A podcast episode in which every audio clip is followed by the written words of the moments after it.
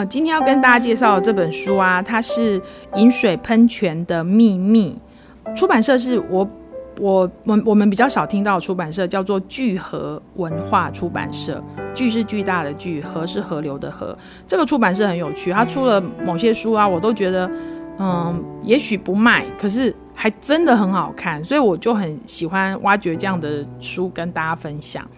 那饮水喷泉的秘密到底？喷泉有什么秘密呢？而且还是饮水喷泉哦！啊，那这个作者是凯特·克利斯，那画家是莎拉·克利斯，翻译的人是袁树芬。好，这一本《饮水喷泉的秘密》为什么叫饮水喷泉？其实是一开始是有一个学校，他们的饮水机坏掉了，所以就呃校长就是派秘书说，哎，你就是找一个人来修理，看是要修理还是要换新的什么的，然后就饮水机的问题。可是没有想到，就是从这个地方开始，事情就发生了惊天动地的变化，就是有一个大秘密藏在这个饮水机的后面，哦，所以这个书的。封面我们看到的就是好像是一个喷泉，然后很多人在那边呃像公园这样子，我在旁边玩，然后还有人在呃潜水啊，在那边喝喝饮料这样子的一个这么大的一个喷泉，为什么会变成这么大的一个喷泉呢？后面也会告诉大家。所以封面是写说一件非常浑水摸鱼的事情正发生在干河中。什么叫干河？就是干河市啊。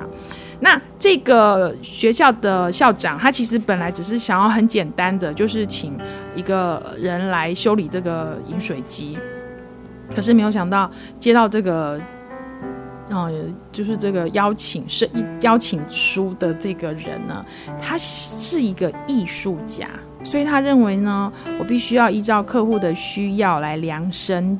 定做这样的东西，所以他就要问孩子的想法，因为他认为这最主要的使用者是孩子们。那孩子们他有什么样的呃，就是需求，必须要问过孩子们，然后才能够做最适合他们嗯、的喜欢的一个一个使用的东西。那这是一个我觉得很温暖的地方，就是很多。时候我们都会觉得，反正事情大人决定了就好了，那为什么还要问孩子的意见？那这是一个非常尊重孩子想法的大人，所以呢，就由他们的孩子们就开始做那个算是一个报告吧。他们想要做什么样的喷，就是一个饮水。哇，你知道孩子们的想象力超丰富的，你知道孩子们说什么吗？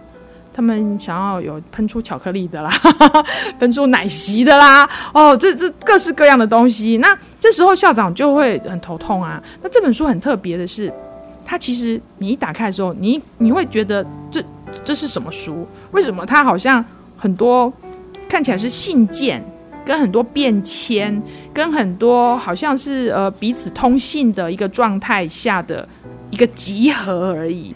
然后里面还有孩子的报告什么。那这个是一本小说吗？其实是的。那我觉得这是一个小说家很高明的地方，他用很多的信，可是他就让这个情节一直不断的发展下去。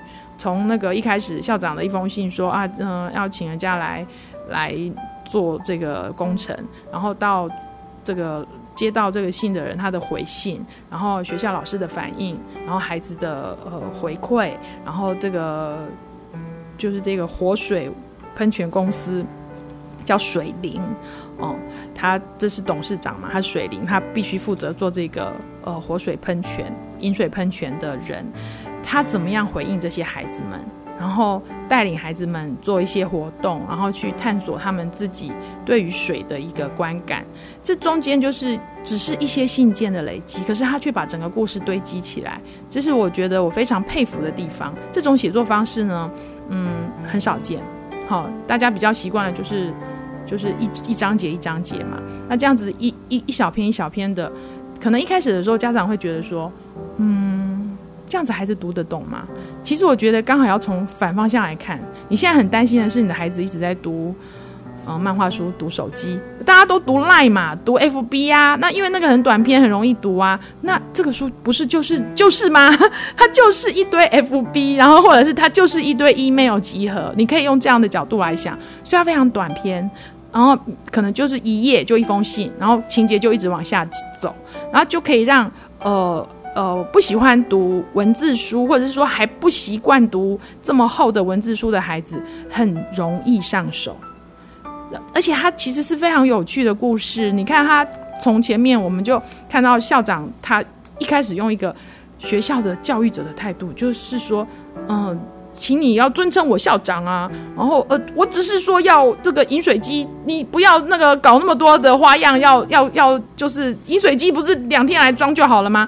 对，然后到这个嗯，这个水灵就是这个活水喷泉公司的董事长，他一直不断的告诉嗯、校长说，其实。不是这样的，好，事情是要做到顾客最满意，然后也要孩子们开心，所以孩子们就说他希望可以有呃柠檬水喷出来啦，巧克力牛奶喷出来啦，然后沙士喷出来啦。那到了这个地方的时候，你有没有觉得好有创意哦？对，然后老师们可不可以有他的意见呢？可以的，老师们如果想要加一个热水浴池也是不错嘛，哈，老师也是要有梦想的。那这样子的。的过程，你可能会觉得哇，这有点夸张。可是其实蛮有趣的是后面，它就有一个，它还会出现报纸哦，干河公报。哎，这个学校所在的地方叫干河市，干掉的河，也就是他们学校其实是没有水的，所以他们每次要呃要用水就非常麻烦哦。但不不管是呃洗发，就是洗发店的老板，或者是说呃要去游泳池，都都必须要花钱哦买水。所以这样的一个地方，他们对于这个水的一个需求，当然是跟我们现在一般的生活情况是很不一样的。那为什么这个地方会变成干河市呢？其实一开始的时候，这个孩子们都以为本来就是这样，可是没有想到，他们因为这个嗯活水饮水喷泉公司，他认为。呃，你应该要去找一下我们这个历史上跟水有关的一些资料。之后，这些孩子发现，哎，原来我们本来不是干河市，我们本来是很多水的地方，哎，是盖了我们这个学校之后才变干的。那怎么会这样子呢？哦，原来呢，他们学校啊，这时候我们又会看到一个变迁哦，就是我们他们学校有一个有一个，那他们那个城市呢，有一个叫做卢满，就是那种罗摩有没有？就是那个没错，就是那个字了，他就是干河市自来水公司的董事长。你看自来水公司哦，他自来水很贵哦，在那个城市里面哦，叫卢满先生，干河市游泳池的执行长。哦，那这两个人呢、他们有一个机密的文件，也在这本书里面呈现。就是他说：“月币请销毁，机密又机密的一个一个传真。”就是说，哎、我们的东西不知道会被人家发现，因为有人在弄那个什么饮水机的事情。原来饮水饮水机它一直在漏水，那为什么会漏水呢？因为一直有水不断的冒出来呀、啊。那为什么会这样子呢？为什么干河市自从盖了这个小学之后，所有的水就只剩下要去自来水公司买，要去游泳池要花钱才能够，就是去游泳，而且那钱还很贵，就是被这两个人有一些秘密，然后把它独占了。那这些孩子就是在呃做这些历史的资料的时候，不小心发现了这个秘密，然后孩子们要怎么样揭穿这个呃黑暗面呢？这故事的后面就有一个，我就不要告诉大家，但是这是一个很棒的一个结局，就是孩子把这个呃黑暗揭发出来，然后也让所有的水回到它该有的位置。为什么水会干掉？就是因为这个学校就是它本来是有很多水的，就是被独占。那后来这个水全部都出来了之后，变成。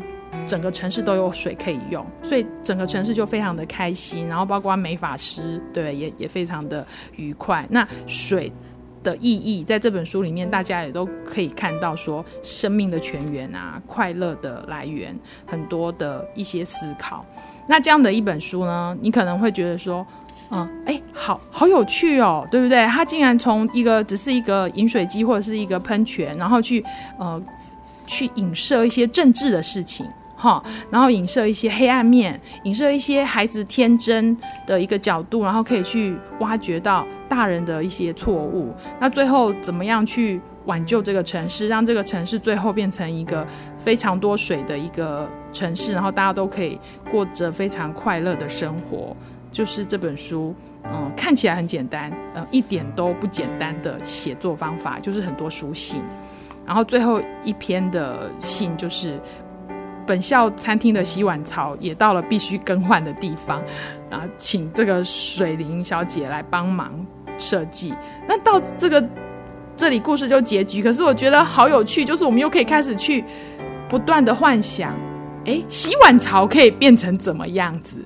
那你看，经过了一本书，我们本来的想法是跟校长一样，那饮水机就饮水机啊。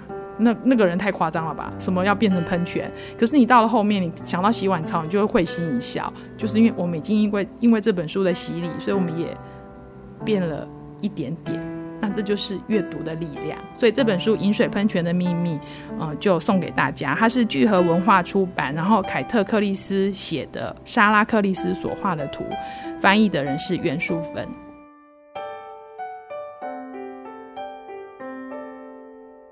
想听更多优质的好声音，记得下载声优 APP 哦。